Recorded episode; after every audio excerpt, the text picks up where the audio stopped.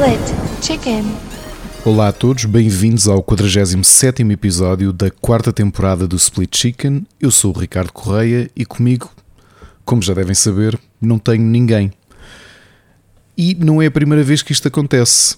O Sírio bem dizia no Twitter, eu também andei à procura após termos algumas pessoas a lembrar que está praticamente a fazer um ano. O Rui tinha ido de férias e eu tinha gravado o episódio do Split Chicken sozinho. E aparentemente isso aconteceu mesmo. E eu não o encontrava. A realidade é que foi um episódio extra, apenas para Patreon. E ele existiu. Portanto, isto não foi mais um caso de efeito Mandela. Já tinha acontecido eu gravar um episódio sozinho, agora em sinal aberto, digamos assim. Portanto, quem está à espera de ouvir um split chicken normal, com os dois convidados, aliás, os dois hosts, eu e o Rui, infelizmente, como diria o Markle, o Bruno Nogueira e o Felipe Melo, calhou cocó. E porquê? Porque da nossa dupla é certo e sabido que ficaram com a metade mais aborrecida, a metade menos uh, simpática, que sou eu. E portanto, a única certeza que vos posso dar, acho eu, é que este episódio não vai ter 3 horas. Acho. Não posso garantir. Queria também aproveitar que o Rui não sabe como é que está a decorrer este episódio. Ele está em trabalho uh, na Áustria, portanto, é a primeira viagem que ele faz uh, de cobertura de um evento jornalístico uh, após o, a pandemia. E era este o momento em que eu aproveitava para, para gozar com ele, como, ou meter-me com ele, como tantas vezes faço. Mas não, por um lado, posso-vos dizer que é estranho fazer este episódio, porque este episódio sozinho porque o Rui não é só um grande amigo, é também uma pessoa que eu admiro há muito tempo, que eu admiro a perseverança que tem há tantos anos de trabalho uh, em prol dos videojogos, em prol daquilo que ele acredita. E neste momento, por motivos profissionais, não pode estar aqui. Uh, de certeza que ele gostaria de poder estar aqui a fazer este episódio. Uh, e eu próprio também gostaria de, de poder contar com ele, mas como vos disse, vai ser um episódio diferente vai ser um split chicken na prática que é só chicken. É, é como aparentemente eu descobri que dá para ir um, à churrascaria e pedir só peito ou pedir só pernas. Portanto, é mais ou menos isto que acontece. Sendo que neste caso não pediram nem peito ou pernas, como vos disse, calhou cocó. Este 47 episódio surge numa semana de muita, muita atividade aqui no Split Chicken. Vamos começar por relembrar o passatempo que o Rui já a semana passada tinha publicitado para os nossos queridos mecenas, que está a decorrer. Isto é o passatempo com atraso. O passatempo de uma cópia de, do Dolman para Steam corresponde a ao passatempo de maio que fizemos com atraso, como todos sabem. E quero aproveitar para anunciar que o passatempo que vem com atraso, mas que ainda vai decorrer este mês, o jogo correspondente ao passatempo de junho para os nossos eh, mecenas no Patreon é eh, com algum esforço, finalmente conseguimos. Era, era, desejávamos muito poder entregar-vos este jogo este mês, e cá está, um dos grandes lançamentos de junho: o Mario Strikers Battle League que temos uma cópia para oferecer a um dos nossos eh, mecenas. E a única coisa que vos pedimos é que vamos eh, sortear hoje, quando estiverem a ouvir este episódio. O passatempo já está a decorrer, já está visível no Patreon. Participem, por favor. E, e ao participarem, por favor, garantam que uh, nós, dia 1 de julho, mais tardar, à hora do almoço, vamos já disponibilizar ao vencedor do passatempo de junho, neste caso do Mario Strikers Battle League, o código, porque estes códigos, como sabem, expiram. Os códigos da Nintendo Switch expiram e, portanto, uh, participem apenas se tiverem a certeza que até dia 4 de julho têm capacidade para uh, submeter e adicionar este código à vossa conta. E aproveitando aqui esta deixa do Patreon de informar quais os dois passatempos que temos a decorrer. O primeiro de junho, desculpem, primeiro de maio, o Dolman, que está com atraso, e este de junho, o Mario Strikers Battle League, que é um ótimo jogo, como sabem, que nós nos temos divertido bastante, e o Rui inclusivamente fez uma live com esse jogo. Aproveito também para agradecer às pessoas que continuam a apoiar-nos no Patreon mês após mês, eh, que nos dão este apoio adicional e que nós agradecemos, obviamente, e bastante. E refiro-me ao António Silva, ao João Gomes, Gonçalo Madeira, Wilson Geis, Jorge Rodeia, Nuno Pereira, Miguel Tomar Nogueira, Carlos Duarte, Peninha, Alexandre Grande, Helder Paiva, Sarbecas, Felipe Silva, Oscar Morgado, Enzo Bolt, Vasco Vicente, Carlos Felipe, Ricardo Moncacho, Luís Ribeiro, Frederico Montero e Bruno Carvalho. Muito obrigado a todos pelo vosso apoio. Aproveito também para vos dizer, não só aos nossos mecenas no Patreon, mas também a toda a gente que nos ouve, às muitas e muitas pessoas que nos ouvem semanalmente, aquilo que vos indicava. Este vai ser uma semana cheia, apesar do Rui estar fora. Podem contar com muito, muito conteúdo no uh, no Split Chicken. Relembrar a semana passada, tivemos o Split Chicken no 46 episódio, na quarta-feira, as Crónicas de Nada do Carlos Duarte, dedicado a WCs. Portanto, ouçam. E esta semana o que é que vamos ter? Hoje, terça-feira, Split Chicken, 47. Talvez o pior episódio de toda a temporada, porque não está cá o Rui e lamento já por isso. Se quiserem saltar este episódio enquanto me ouvem e, descobrem que isto é tudo o que vão ter, sou eu, podem fazê-lo, nós não levamos a mal.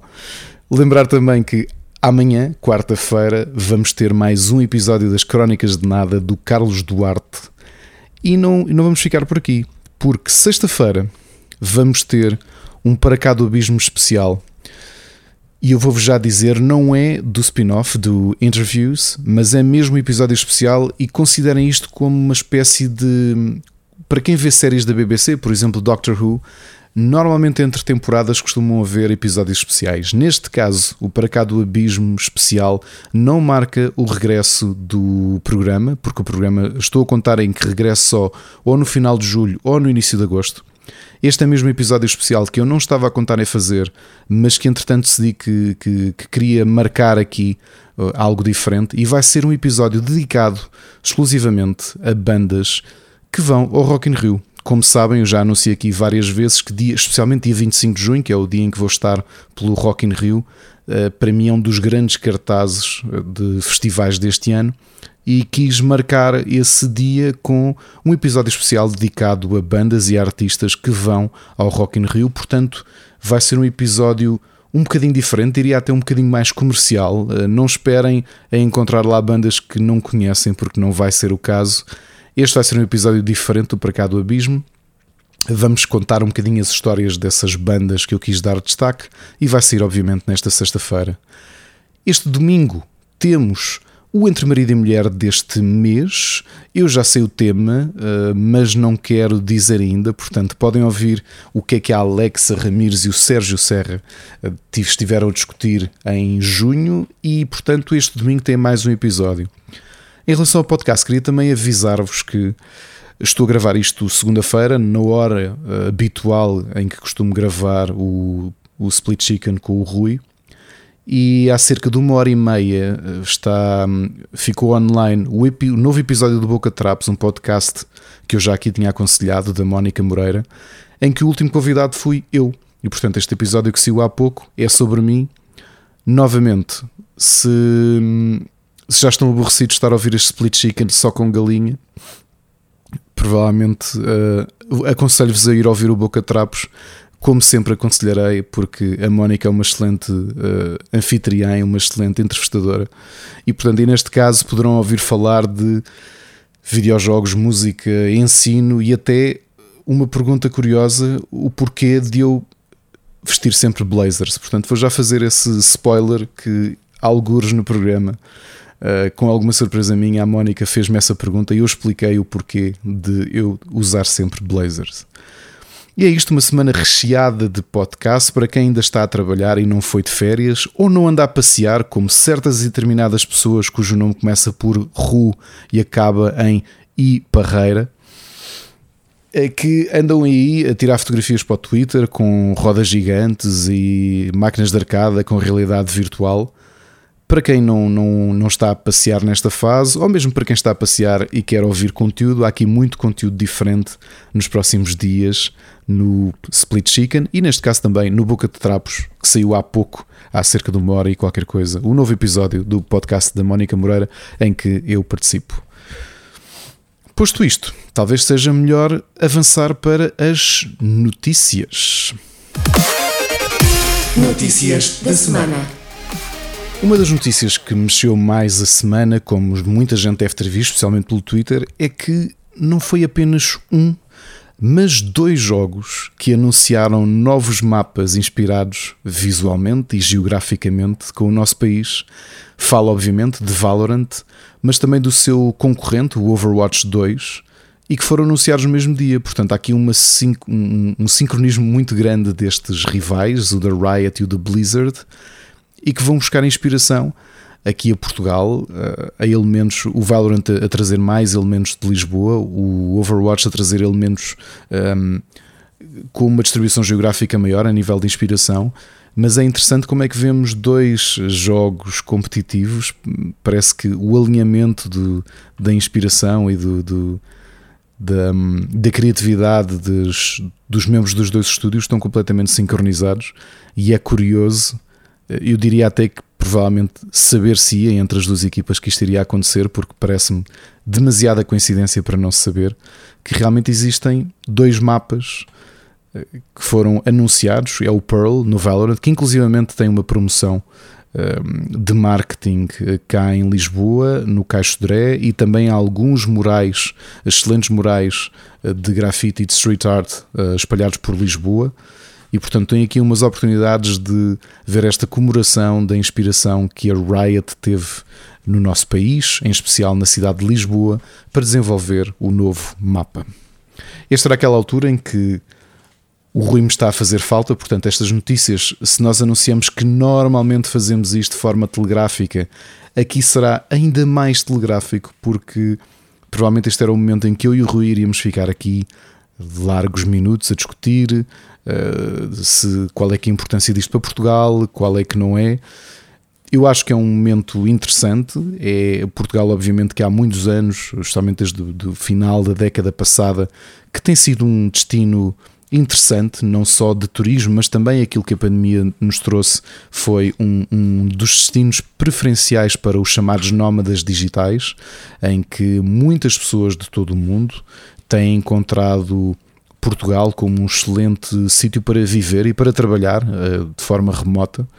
E portanto não é de todo surpreendente vermos jogos uh, a, terem alguma inspiração visual e alguma inspiração artística no nosso país e obviamente que é algo que nós devemos ficar felizes de ter de que, que tenha acontecido e portanto quem sabe que tipo de inspirações é que viram a seguir eh, já que existem rumores, por exemplo, que o próprio Pokémon, eh, que vai ser este ano, ehm, que para além da inspiração em Espanha, que é óbvia, que essa inspiração visual e geográfica seja mais ibérica até do que apenas espanhola. Portanto, quem sabe se 2022 não é o grande ano das inspirações de Portugal para os, ehm, os videojogos. Não esquecer, por exemplo, quando pensamos nos board games, temos um caso eh, bastante famoso que é o Azul. O Azul que é dedicado a um, um jogo abstrato excelente, o qual aqui já falámos, que não é feito por, eh, não foi feito por um game designer português, mas que o elemento visual e o elemento artístico de inspiração são uh, azulejos de um palácio em Évora. E portanto, realmente Portugal tem uma riqueza artística bastante grande, uma riqueza histórica também bastante grande, e é interessante vermos, e há muito que, que defendo isto, que é sempre interessante vermos chegar aos videojogos, mas também outros meios culturais, inspirações que eram um bocadinho fora daquilo que estamos à espera, aqueles espaços habituais, como altamente conhecidos e muitos já reutilizados, Nova York, Los Angeles, eh, Paris, Londres, Berlim, e começarmos a ver sítios que todos nós conhecemos bem, eh, mas que talvez possam trazer uma identidade diferente e uma, criatividade diferente, neste caso para os videojogos.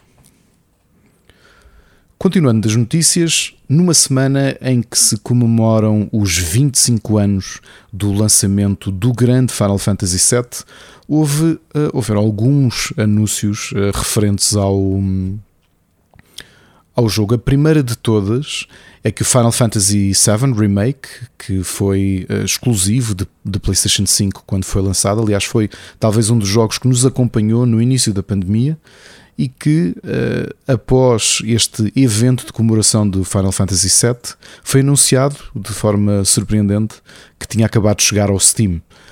E portanto, uh, não, quando digo surpreendente, obviamente que se estivesse aqui a discutir com o Rui, uh, não seria assim tão surpresa quanto isso, porque se já vimos empresas como a PlayStation um, olharem para o PC com, com um determinado delay em relação aos lançamentos nas consolas, a poder também lançar e encontrar um novo nicho de vendas, um novo espaço de vendas no Steam, Final Fantasy VII Remake parece-me fazer todo o sentido. E portanto, para quem ainda não o comprou ou não tinha acesso a uma consola uh, PlayStation 5, o jogo está à venda no Steam. Continuando a falar de Final Fantasy VII, um jogo uh, que hum, foi exclusivo de PlayStation Portable, Crisis Core Final Fantasy VII, uma prequela de Final Fantasy VII que saiu, se bem me lembro, 2007. Foi também anunciado surpresa que vai ter uma versão remastered, essa para todas as plataformas, eh, ou seja, todas as plataformas neste momento disponíveis no mercado: PlayStation 5, PlayStation 4, Xbox One, Xbox Series X e S, PC e Switch. E portanto temos aqui uma série de anúncios. Uh, pessoas mais cínicas diriam que isto é Square Enix num ano estranho para a própria empresa a fazer o máximo do milking da cow possível a um título que todos sabem que uh, representa vendas, neste caso Final Fantasy VII, e os títulos uh, que, estão, que lhe estão associados. E portanto, se existe já esta abertura para o Crisis Core poder ser remastered para todas as plataformas atuais, quem sabe outros títulos correlacionados. E portanto, acho que os fãs de, de, da série. Admito, por exemplo, que este jogo eu joguei pouquíssimo na PlayStation Portable. Eu tive uma PlayStation Portable muito tarde no mercado. Eu acho que até já tinha sido a Vita. E este foi um jogo que alguém me emprestou e acabei por devolver sem acabar. Portanto, esta oportunidade de o jogar quando ele for lançado neste inverno pode ser finalmente a oportunidade para conhecer uh, a prequela da história, de conhecermos um bocadinho o Zack, uh, o personagem que, vai, que foi sendo introduzido para quem jogou o jogo original, que foi sendo revelado nos flashbacks, isto obviamente sem querer revelar grandes, uh, fazer grandes spoilers em relação à história, mas podemos ter aqui um complemento de, de toda a narrativa de Cloud e também de Zack na prequela. E portanto, este inverno também temos mais notícias de Crisis Core, Final Fantasy VII. Eh, quem sabe, uma boa análise que estaremos aqui para fazer, eu e o Rui, a nível de vendas, é o que é que isto significa eh, quando nos lembramos eh, da venda de tantos IPs importantes da Square Enix por 300 milhões. E não, eu nunca me vou esquecer disto.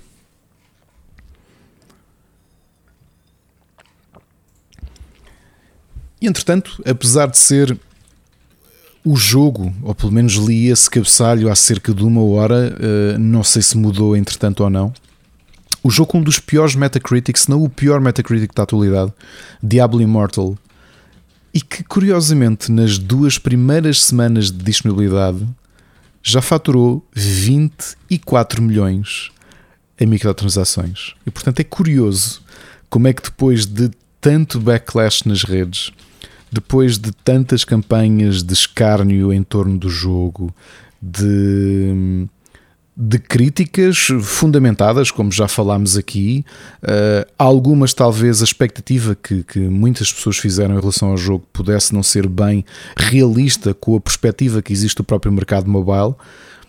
Ainda assim, Diablo Immortal, com tantas críticas, com, tantas, com tantos boicotes, já faturou 24 milhões o que, obviamente, que são valores interessantes, contando apenas que o jogo está nas suas primeiras duas semanas de existência, isto obviamente contando com um, vendas, ou, aliás, uh, microtransações tanto em Android, mas também um, em iOS. Curiosamente, o, as microtransações no iOS na App Store foram ligeiramente superior, superiores, portanto, cerca de 13 milhões apenas na, no iOS e 11,3 no Android. O que ainda assim significa um investimento tremendo, já agora dividindo também este bolo total de microtransações de Diablo Immortal temos curiosamente os Estados Unidos a representarem 43% de todos, o, todas as, as trans, transferências monetárias que existiram neste jogo, a Coreia logo atrás com 23%, e depois com um grande, um grande abismo entre eles, o Japão com 8% e a seguir a Alemanha com 6%. E portanto é curioso uh, também ressalvar que, por exemplo, tanto na Bélgica como na Holanda, o jogo não está disponível eh, dadas as leis restritas que existem nos dois, nos dois países do Benelux em, em relação à legislação à volta de loot boxes e é por isso é que o Diablo Immortal nestes dois territórios da União Europeia não está disponível. E portanto, com tantas críticas, por exemplo, eu sei que o Rui eh, continua a jogar, ainda não experimentei o jogo, também era, era engraçado ver se o Rui já chegou à barreira, à barreira monetária, à paywall deste jogo, se entretanto já teve de investir alguma coisa ou não. Ainda assim, estamos a falar de um jogo que desde dia 2 de junho tem eh, quase 9 milhões de downloads em mobile e que já faturou, portanto, hoje já deve ter faturado mais, porque isto era notícia de sexta-feira, mas já deve ter faturado 24 milhões em microtransações. Portanto, é um valor impressionante. No, curiosamente, no outro dia lia isto e, e também eram daqueles. Uh, Rui, se tu estiveres a ouvir isto e quiseres voltar a repetir o assunto para a semana, uh, estou aqui para isso.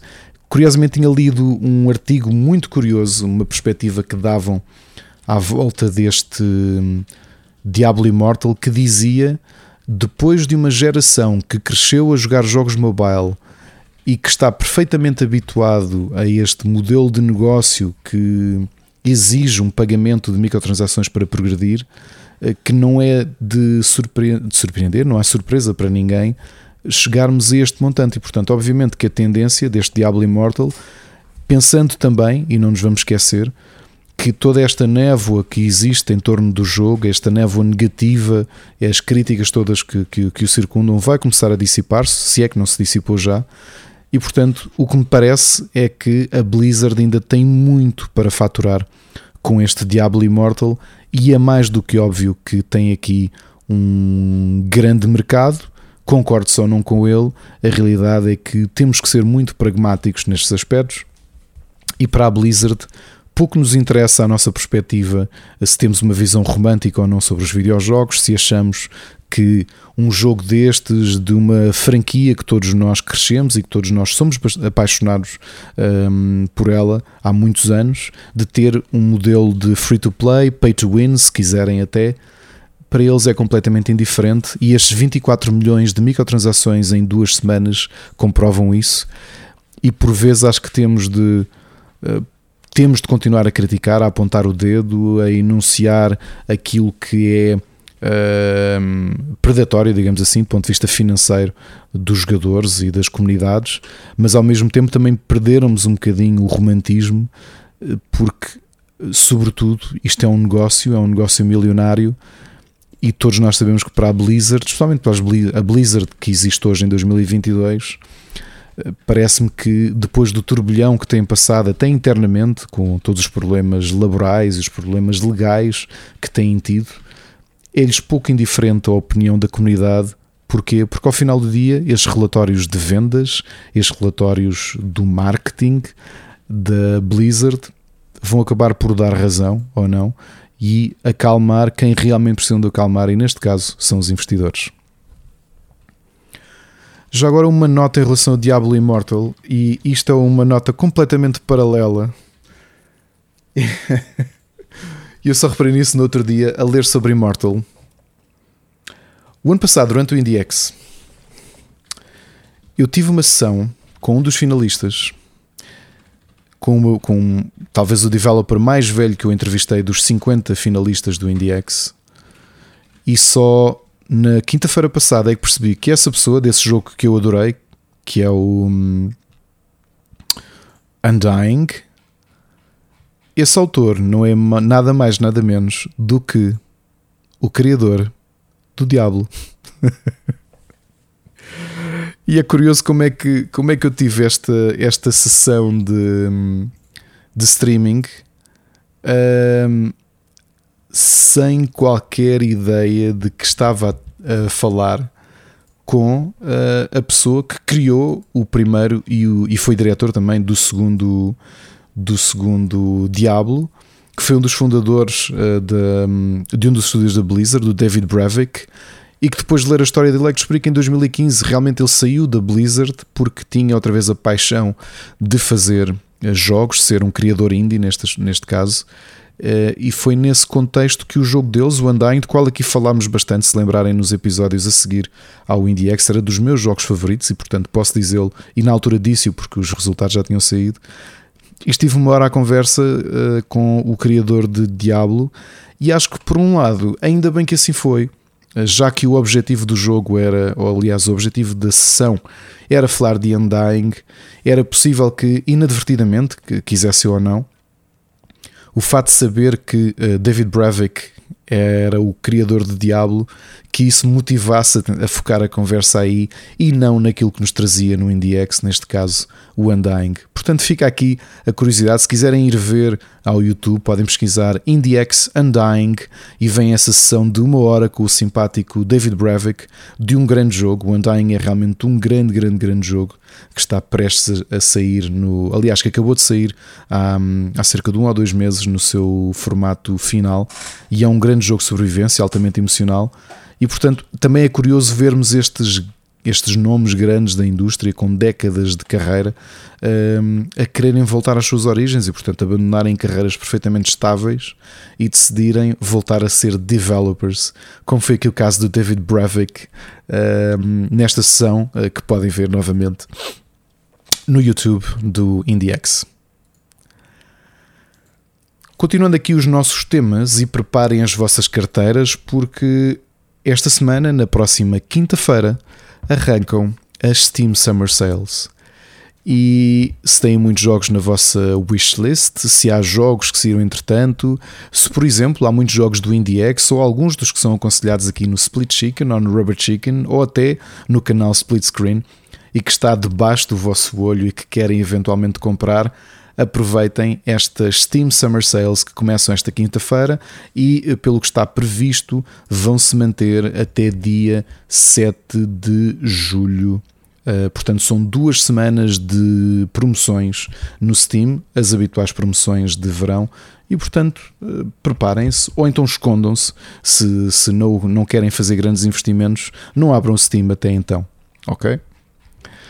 Falando agora de promoções, mas neste caso de jogos gratuitos ou semi-gratuitos, se contarmos que as subscrições são pagas, estamos próximos do Prime Day, que é um dia hum, comemorado pela Amazon. O Prime Day decorre entre o dia 12 e 13 de julho. E nesse dia, hum, a Amazon já anunciou que para subscritores do serviço Prime eh, vão, oferecer 30 jogos. Ok?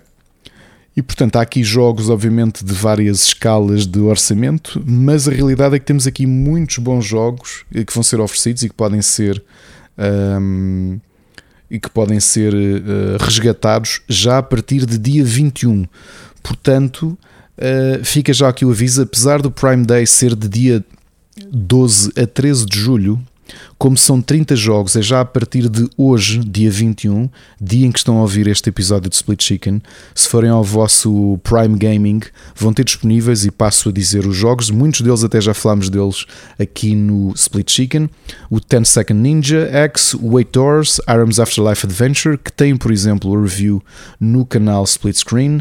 Adling Adventures, Bang Bang Racing, Clouds and Sheep 2, Death Squared, Fatal Fury Special. Giano Sisters, Twisted Dreams, Gone Viral, You, Manuel Samuel, Metal Slug 2, Metal Unit, Bump BMX Pro, Puzzle of the Year, Rain World, Road Trip, Samurai Showdown 2, Serial Cleaner, Krau's Eye, The Dark Side Detective. Este jogo, para quem esteve no, na primeira edição do IndieX, esteve cá, inclusive com os seus autores, e se o Jorge Vieira estiver a ouvir isto neste momento, que eu acredito que sim, uh, deve-se lembrar que até tivemos um, um, pequeno mimo no palco da Nintendo que foi poder anunciar com os autores. Uh, em primeira mão, uma coisa que os autores não tinham feito ainda e foi a revelação uh, no palco da Nintendo do Lisboa Games Week 2017, acho eu, 2018, que foi o lançamento do jogo Dark Side Detective, que é um excelente point and click, uh, que também está disponível na Switch, e esse anúncio foi feito ali no palco da Nintendo, foi, um, foi uma notícia que nos agradou bastante. Para além disso, a sequela, também um grande jogo, o Dark Side Detective A Fumble in the Dark, vai estar também oferecido pela Amazon no Prime Gaming, King of Fighters 2000, King of Fighters 2002 e outro jogo que também foi finalista do Indie X, neste caso até acho que foi do segundo Indie Dome, foi o The Metronomicon Slay the Dance Floor, que é um excelente uh, jogo de aventura barra rhythm game. Uh, para além disso, isto falando de indies, em termos de uh, AAAs, o, a Amazon vai oferecer o Grid Legends, o Need for Speed Heat, o Mass Effect Legendary Edition, o Star Wars Jedi Knight, Jedi Academy, Jedi Knight 2 e o Star Wars Republic Commando. Uh, portanto, isto são muitos, muitos jogos que vão poder uh, receber se forem subscritores do Prime, no vosso Prime Gaming. Não esquecer, como vos disse, hoje, dia 21 de junho, já podem começar a resgatar os vossos jogos em comemoração do Prime Day. E a última notícia de hoje, eu disse-vos que este episódio não ia ter 3 horas, o que até é bom, e eu digo-vos porquê. Porque eu estou a gravar uh, este episódio sozinho e a seguir já tenho o argumento do Para Cá do Abismo gravado. Eu vou gravar o Para Cá do Abismo e hoje, segunda-feira, dia 20, provavelmente ainda se vai estender para as primeiras horas, dia 21.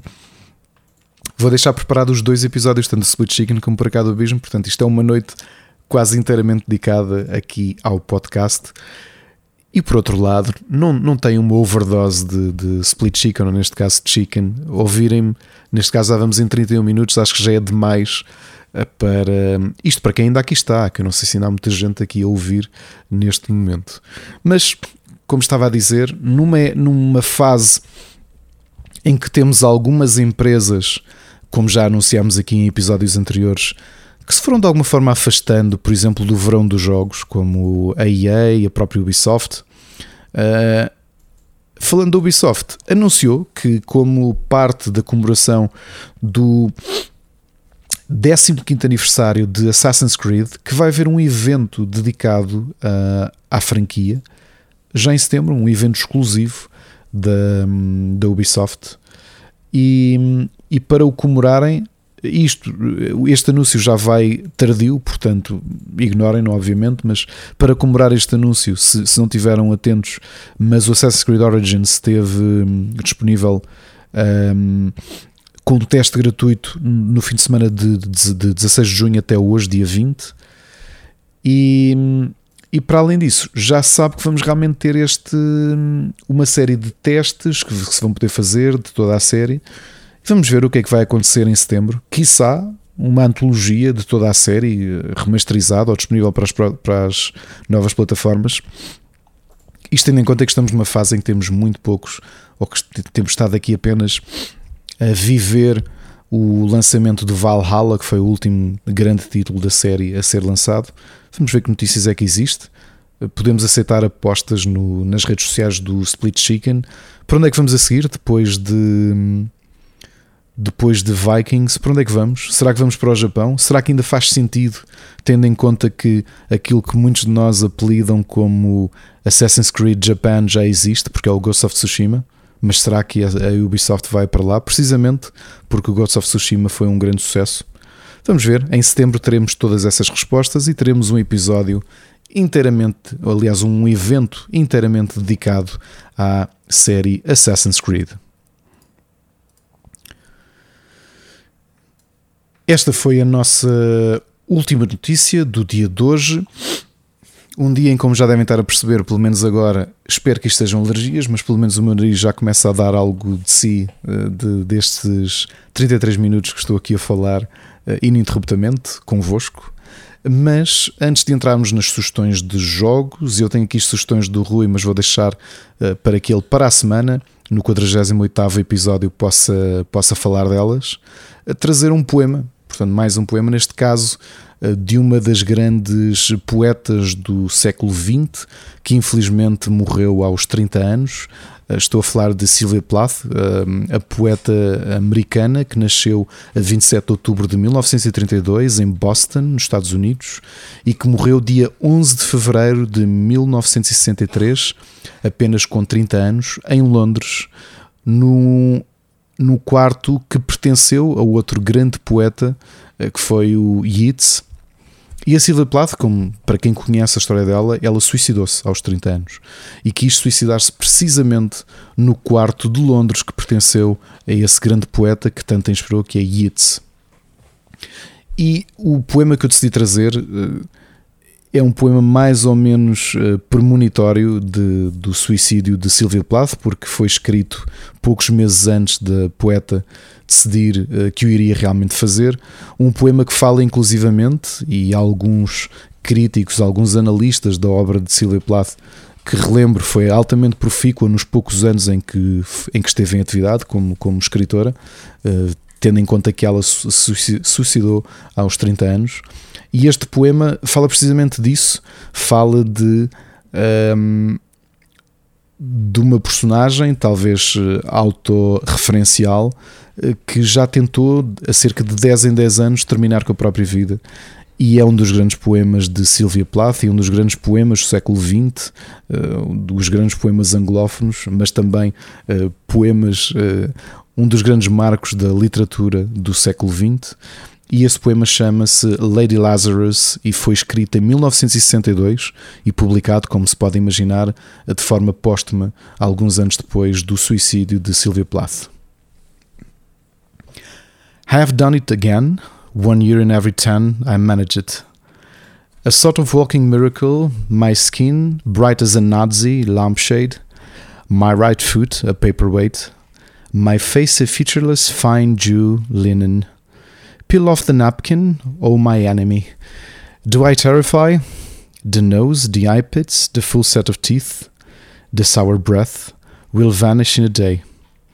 Soon, soon the flesh, the grave cave it will be at home on me. And I am a smiling woman, I am only thirty, and like the cat I have nine times to die. This is number three.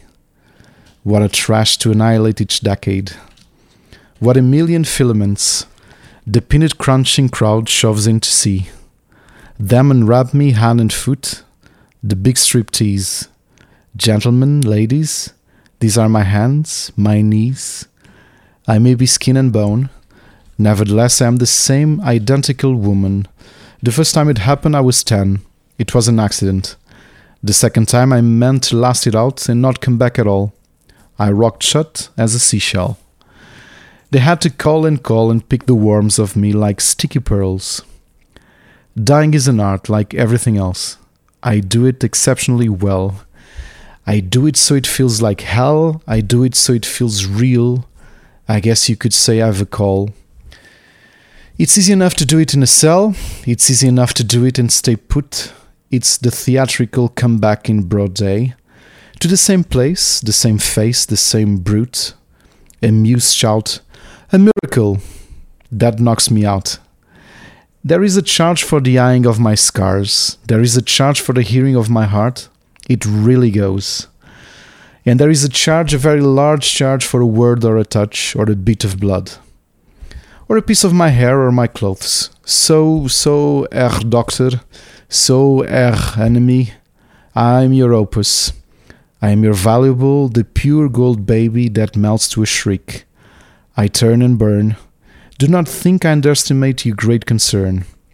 Ash, ash, you poke and stir. Flesh, bone, there is nothing there. A cake of soap, a wedding ring, a gold filling. Er God, Er Lucifer, beware, beware. Out of the ash I rise with my red hair, and I eat men like air. Este é um grande, grande poema uh, sofrido e é curioso como premonitório até de, de Sylvia Plath e referenciar-se ela mesmo como Lady Lazarus. Lazarus, obviamente, a referência bíblica à figura que ressuscitou quatro dias depois da sua morte no Novo Testamento e que ela se identifica aqui como esta versão feminina de Lazarus que já já morreu várias vezes, já se suicidou algumas delas e que regressa sempre à vida porque acredita que morrer de alguma forma é uma arte como tudo o resto e que ela o faz excepcionalmente bem como mais ninguém. E a realidade é que nós sabemos, porque a história já o mostrou, isto foram meses antes da poeta realmente pôr fim à sua morte, e acho que não há poema que pudesse uh, encapsular melhor a escrita bastante pessoal de Sylvia Plath e talvez criar-vos alguma curiosidade para conhecerem esta que é uma das grandes poetas do século XX. Split Chicken Gameplay. Entrando agora no gameplay e sem as sugestões do Rui, ainda que nós aqui tivéssemos uma sugestão em, em comum, e eu vou falar dela, e talvez para a semana o Rui vos dê a perspectiva dele. Falo de um dos grandes lançamentos da semana, muito ansiado por todos nós, somente nesta fase mais morna de jogos, de lançamentos. O Teenage Mutant Ninja Turtles, peço desculpa, Shredder's Revenge, da Dotemu, uma empresa altamente especializada em fazer side-scrolling beat'em-ups e que os faz, diria até como ninguém, talvez apenas rivalizando com a Way Forward mas já tivemos acesso, todos nós, quem tem Game Pass já, já tem a sorte de poder jogar o jogo uh, logo no, no Day One. E é um tremendo jogo de arcada. Para quem jogou os beat'em ups, tanto de 8 bits como 16 bits e arcada de, das TMNT, é curioso como é que este Shredder's Revenge em 2022 acaba por ser uma espécie de carta de amor a níveis, a bosses, a, há alguns inimigos, há movimentos, há tanta coisa e acredito que eu joguei muito, eh, já aqui disse várias vezes, até disse isso no, no Pixel Hunters, que o Teenage Mutant Ninja Turtles 3, o Manhattan Project, é um dos jogos que eu mais joguei na vida. Tenho ali o meu cartucho ainda de Famiclone, adoro o jogo. Volta e meia, volto a jogá-lo porque gosto mesmo muito do jogo, é bastante desafiante e é curioso como é que este jogo parece vir apenas em sequência desses excelentes uh, arcade beat'em ups das, das Tartarugas Ninja e que representa tão bem o, o, o, que foi sendo bem feito na série. E portanto estou a gostar bastante, ainda não acabei a história. Posso-vos até dizer uma curiosidade. Há, há cerca de 4 anos acabei um dos jogos com o meu filho mais velho e este estou a passá-lo com o meu filho mais novo, portanto é interessante como é que vou mantendo aqui uma regularidade ou pelo menos quase uma passagem de testemunho uh, aqui com os meus filhos em termos de side-scrolling beat'em ups, mas quem sabe depois dele gostar deste, ele depois quis parar e quis outra vez ir jogar Kirby comigo, uh, mas é talvez o primeiro side-scrolling beat'em up que ele jogou.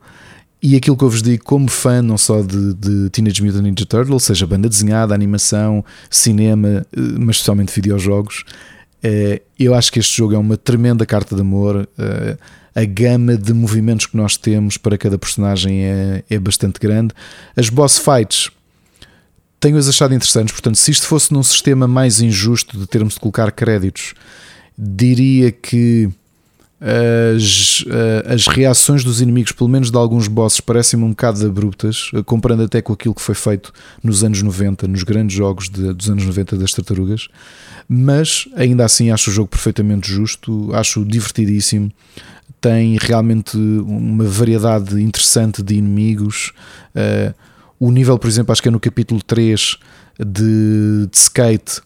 É, é, o típico nível de skate ou de surf das tartarugas, muito bem feito mesmo. Portanto, quem o jogou tem logo um déjà vu uh, imediato e lembra-se do que é que é para fazer. Portanto, tem aqui um excelente jogo para um, de revivalismo e, e, por outro lado, um dos grandes beat'em ups deste ano. Portanto, felizmente que o mercado indie continua um, a trazer este género que, por exemplo, eu tanto gosto para, para a ribalta.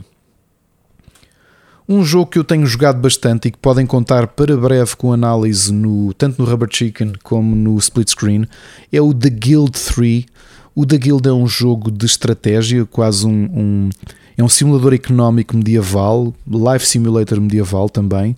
Os dois primeiros jogos foram um tremendo sucesso para, para a Nordic Games. Este jogo tem aqui uma coisa curiosa que foi, em 2014 eu estive na primeira apresentação do Guild 3, que estava a ser desenvolvido pela empresa que tinha feito o 2. Uh, em 2015 voltei a ter uma apresentação, o jogo estava mais desenvolvido e o que aconteceu, portanto, não se sabe muito, uh, não se sabe se foi ali naquela fusão com a THQ. A empresa acabou por ser uh, afastada do projeto e foi tornado público que o jogo iria ser feito do zero. Finalmente saiu, já está aqui disponível.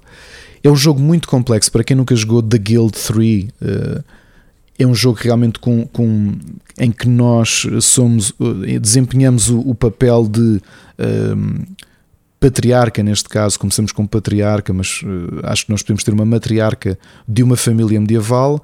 A ideia é começarmos a criar negócios e ir ascendendo politicamente na, na nossa cidade medieval. Uh, e depois tem a componente Life Simulator porque podemos começar, não só podemos casar, podemos ter filhos, uh, mas também as relações que temos com as pessoas de, de, à nossa volta também vão implicar o nosso sucesso. Aquilo que eu tenho sentido em relação de Guild 3 em relação a Guild, a Guild 2 é que há uma série de mecânicas, há, portanto, o impacto inicial é bastante complicado, porque como podem imaginar de um, de um, simulador de economia, um Life and Economical Simulator medieval, há muita coisa, há muitos elementos para, para gerir, há, há, há muitos fatores para terem atenção. Mas por outro lado, há um, há um.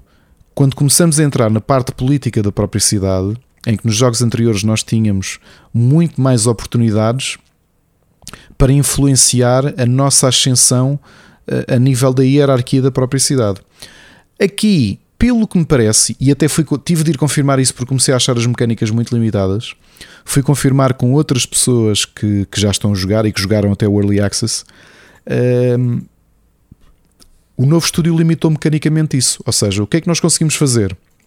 Conseguimos começar a seduzir algumas pessoas que tenham posições de relevância, sejam famílias importantes da cidade, sejam eles rivais nossos ou aliados, ou apenas famílias importantes que têm mais um, preponderância política ou mesmo económica que nós na, na nossa cidade medieval, e tentar criar eh, ligações românticas. Eh, e portanto, se nos outros jogos era possível eh, entrar com subornos, entrar com ameaças, por aqui nós conseguimos realmente ameaçar famílias rivais, mas tentando, pelo menos até agora, pelo que me parece, conseguir influenciar pessoas específicas torna-se um pouco mais uh, redutor do que foi nos jogos anteriores.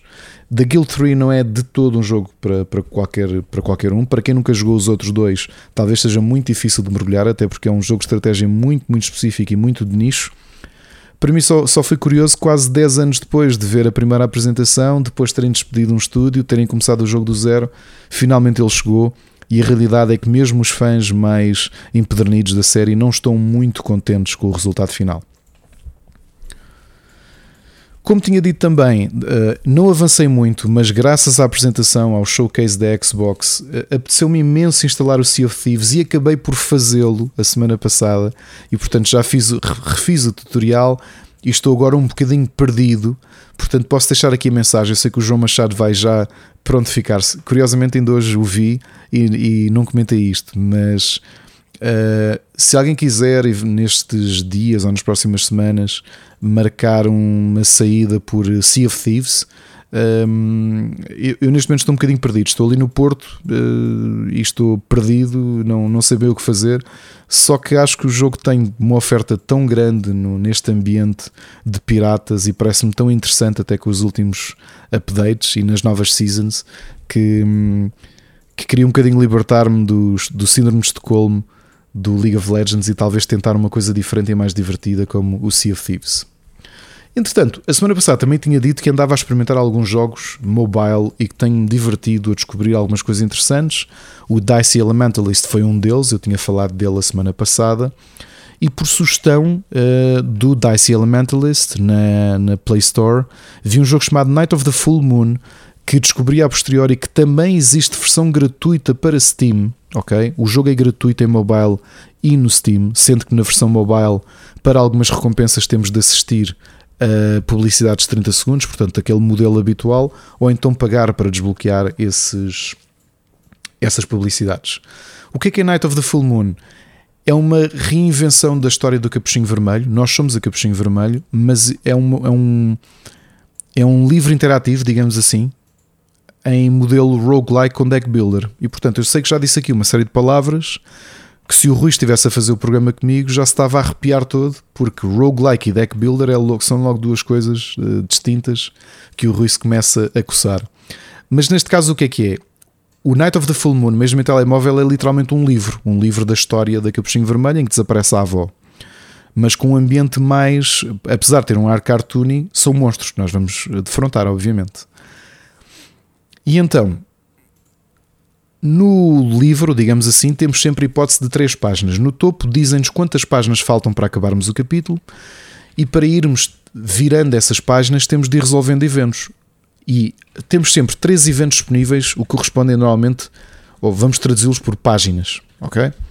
Os eventos podem ser visitar um, um, uma benção de fadas, uh, visitar uma loja para comprar novas cartas, visitar o ferreiro para melhorar cartas ou combates. E os combates são feitos como qualquer deck builder. Nós temos, uma, temos a nossa mão, um, ehm, temos pontos de ação que vão permitir ou não utilizar uma série de cartas, e o objetivo é sobrevivermos o mais possível, chegar o mais longe possível e avançar nos capítulos dentro do próprio jogo. Tenho gostado muito do jogo. Aliás, se já, se já tiverem pesquisado tanto na versão iOS ou Android, ou mesmo na versão PC, o visual é bastante interessante. É, é um, é um visual mesmo de de livro de história, de é mesmo ilustração. E mecanicamente acho bastante interessante.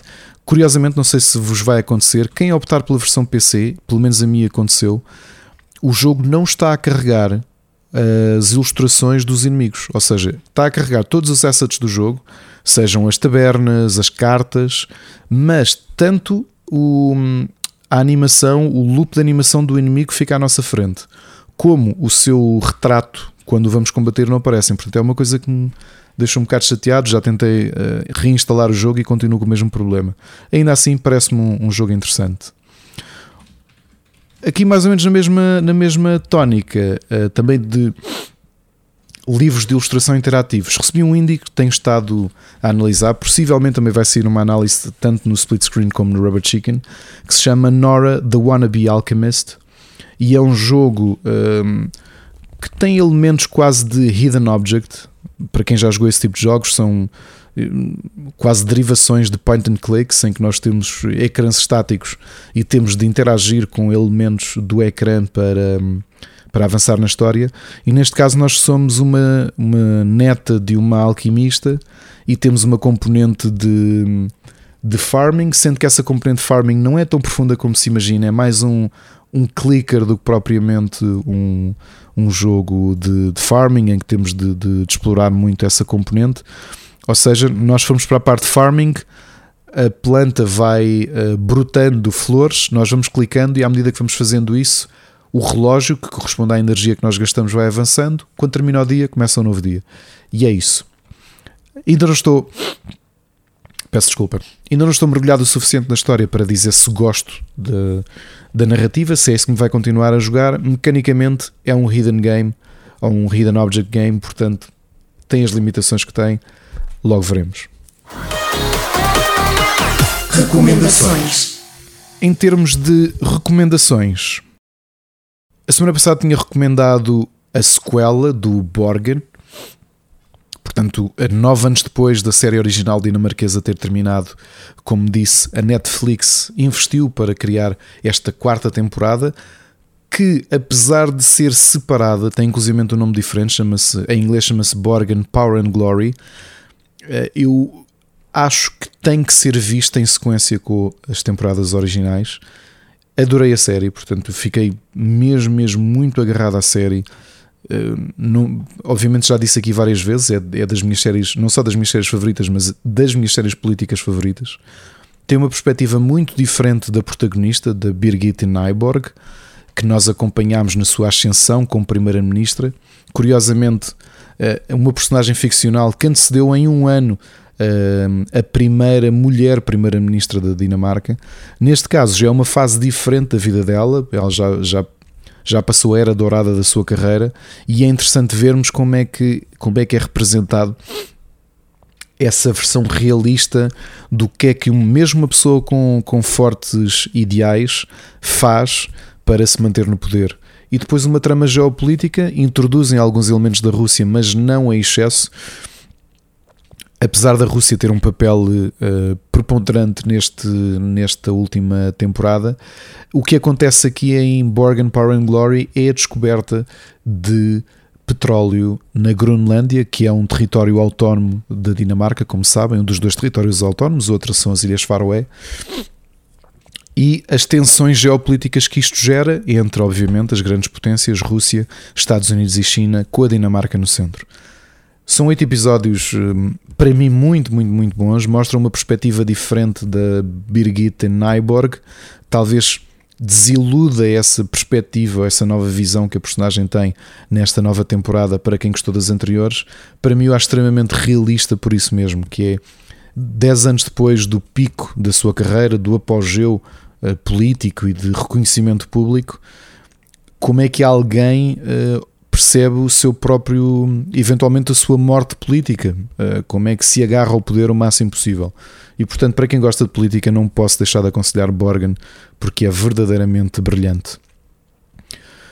Consegui acabar a última temporada, já acabei a última temporada de Blacklist também, do hum, James Spader. Curiosamente gostei mais do final deste arco do que estava à espera, ainda que mantenha que a série já devia ter acabado. Uh, Custa-me que a série vá para mais uma temporada, porque hum, já perdeu o fulgor há algum tempo e eu gostava. É verdade, o James Spader vai sempre carregar a série, qualquer série em que esteja, mas Blacklist precisa de acabar o quanto antes e eu espero, eu sei que já disse isto ano passado, eu espero que a próxima temporada seja a última. Falando em novas temporadas que já terminaram, eu esperei que Barry, a grande comédia negra eh, do Bill Hader, que também já, já falei aqui das temporadas anteriores, fiquei à espera que a terceira temporada terminasse e estou a mergulhar nela. E o nível de genialidade e hum, surpresa desta série continua lá, e de crueldade também, continua a ser uma série altamente visceral. É das melhores comédias negras que, hum, que existem nos últimos anos e quem ainda não viu a nova temporada de hum, Barry, faça-o, está no HBO Max. Borgen Power and Glory está na Netflix, assim como a última temporada de Blacklist. Em termos de board games, tenho apenas uma sugestão. Um jogo de um game designer japonês que é um grande sucesso no mundo todo, que provavelmente já se cruzaram com o jogo, porque ele até é bastante conhecido, se chama Onitama. Uh, Onitama é digamos, uma derivação ou um jogo, obviamente inspirado uh, no xadrez, com grandes diferenças. Para já a temática, obviamente, é de uma temática japonesa. Nós temos um clã, temos um mestre e quatro aprendizes, digamos assim. Temos essas cinco peças e os movimentos não são definidos pelas peças, mas sim temos eh, um baralho de cartas que são posições ou uh, movimentos tiramos dois, duas cartas para nós, duas cartas para o adversário, uma que fica ao lado da, do tabuleiro. E a ideia é que no nosso turno escolhemos uma posição, e elas têm todos os nomes de animais, como se fossem hum, disciplinas, digamos assim. Por exemplo, cobra, louva-a-Deus, uh, touro. E ao fazermos esse movimento, ao fazermos o movimento, passamos a carta no lado esquerdo o que quer dizer que no outro turno o nosso adversário vai poder ter esse movimento e nós um movimento que ele acabou de utilizar. E portanto a ideia, nós não vamos ter os movimentos fixos, vamos ter que gerir não só que movimentos é que usamos, que passamos ao nosso adversário e os que nós próprios vamos ter. Portanto, a estratégia associada a um jogo de xadrez aqui muda um bocadinho de figura. Mas Onitama é um belíssimo jogo, um jogo muito elegante, um jogo facilíssimo de explicar e, e, é um dos grandes uh, jogos, uh, já há muitos anos, daqueles quase obrigatórios de ter em qualquer coleção de board games. Posto isto, não chegámos à hora de episódio, acho que até o, isto foi mais longo do que eu estava à espera. Uh, para quem chegou a ouvir o episódio, dá precisamente um mês exclusivo para Patreon. Eu falei menos do que isto, estava à espera de que de só durar meia hora porque não havia muitos temas portanto, o que é que eu tenho para vos dizer? Que se chegaram até aqui, espero que tenham tantas saudades do Rui como eu tenho. Acho que este programa realmente só faz sentido em diálogo e com ele. E, e da minha parte, já sabem que esta semana tem muito o que ouvir, já deixámos essas sugestões todas. ainda tenho trabalho pela frente, tenho um para cá do abismo especial para gravar. Deixo também a nota que dia 25 de junho, se andarem pelo Rock in Rio e quiserem dizer olá, uh, avisem no Twitter, digam qualquer coisa. Eu, pelo menos, já tenho o meu trajeto todo feito das bandas que quero ver, que vão ser a bucket list da do meu gosto musical e de, de, de, de, várias décadas, portanto, bandas que eu sempre quis ver e que vou finalmente poder ver. E de resto, como, como se espera, só me, só me resta desejar um abraço, um bom regresso ao Rui, um abraço a todos que me ouviram ao longo destes, desta hora, já fez uma hora entretanto. E dizer-vos: uh, ouvimos para a semana.